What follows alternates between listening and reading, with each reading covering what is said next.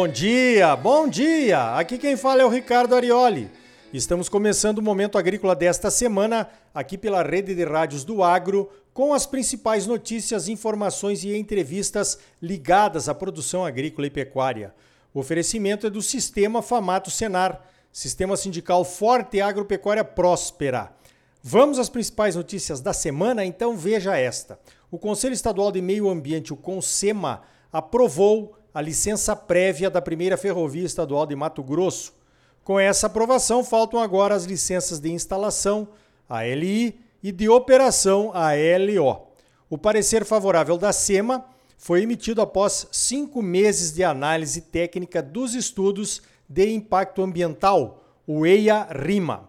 A empresa simulou mais de 1.200 traçados, levando em consideração o solo, relevo, cavernas, flora, fauna, áreas protegidas, áreas de comunidades tradicionais e mais. O CONSEMA é composto por 17 representantes de órgãos públicos, sociedade civil e organizações não governamentais. A aprovação da LP da ferrovia foi unânime. O traçado aprovado tem 743 quilômetros de extensão, passa por 16 municípios, com estações de carga que ligam Cuiabá, Rondonópolis e Lucas do Rio Verde.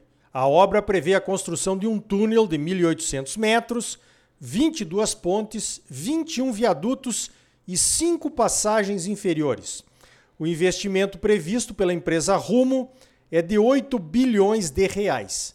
Te prepara aí, que o trem vai apitar em Cuiabá e em Lucas do Rio Verde. Veja esta: você sabe a guerra entre Rússia e Ucrânia continua. O que se pensava que seria um ataque cirúrgico sem muita resistência está se tornando interminável. Assim como na maioria dos grupos de WhatsApp, é difícil saber o que é verdade e o que é fake news. A Rússia recua em algumas cidades dizendo ser estratégia. A Ucrânia diz que foi derrota. E por aí vai. O que fica bem claro é a desumanidade e as atrocidades trazidas pelas guerras de forma geral.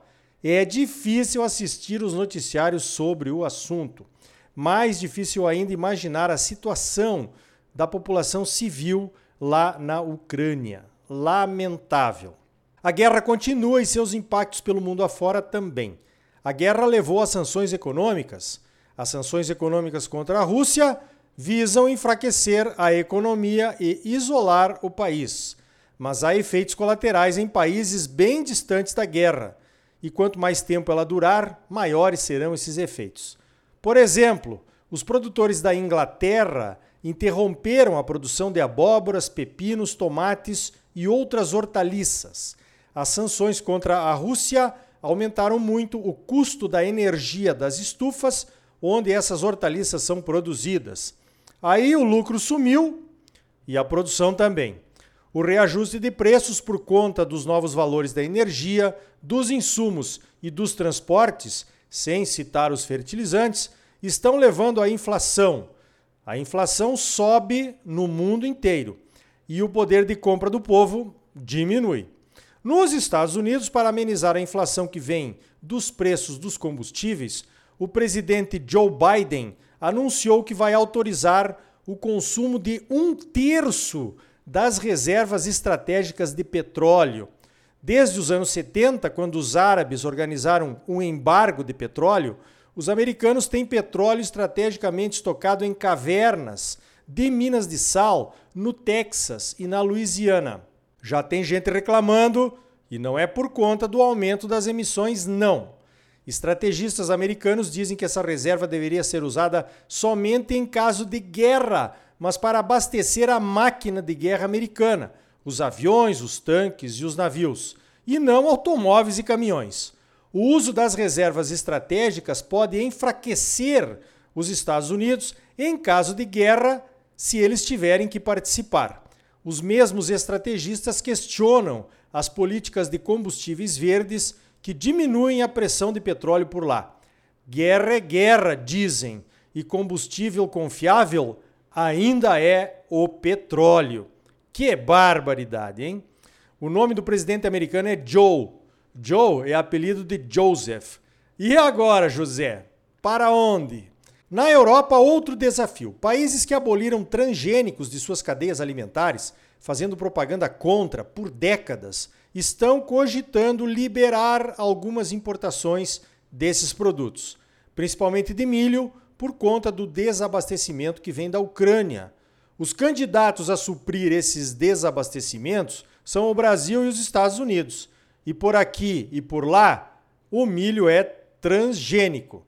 Então, abre-se a exceção, pois guerra é guerra e fome é fome.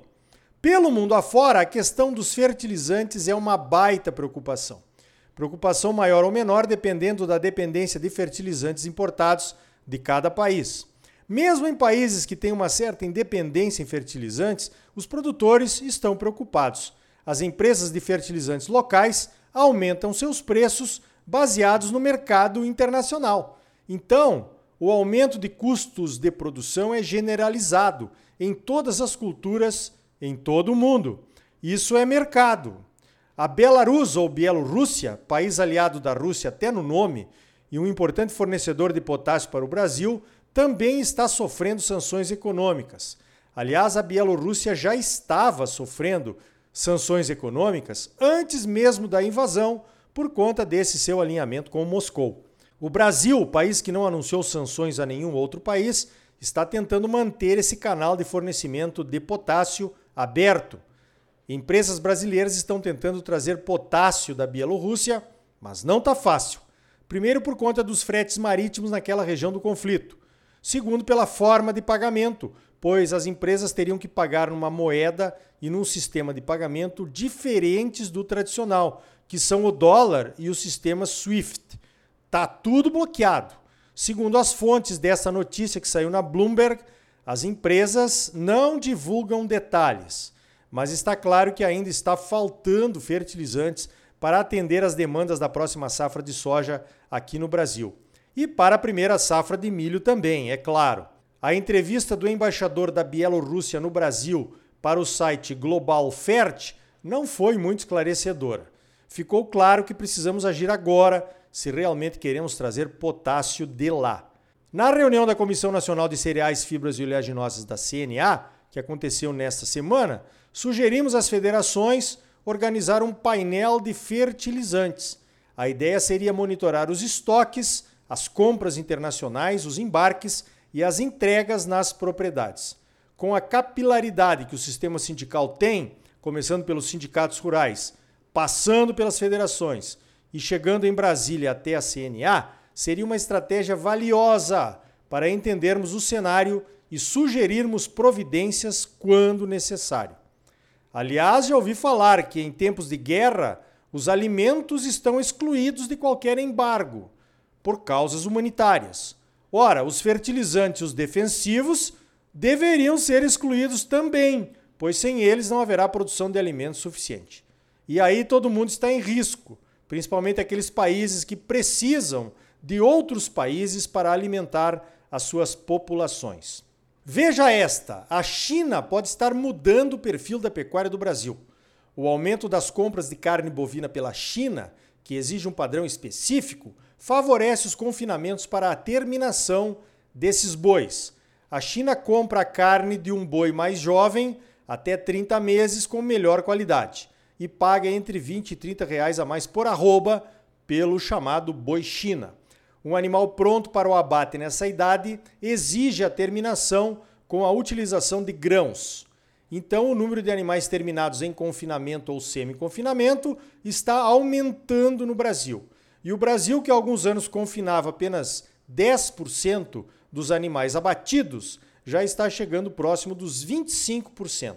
Pois então, com os preços dos grãos nas alturas, as contas do confinamento, pelo menos aqui em Mato Grosso, não estão fechando. Como Mato Grosso tem sido o maior fornecedor do boi China nos últimos anos, precisamos encontrar alternativas.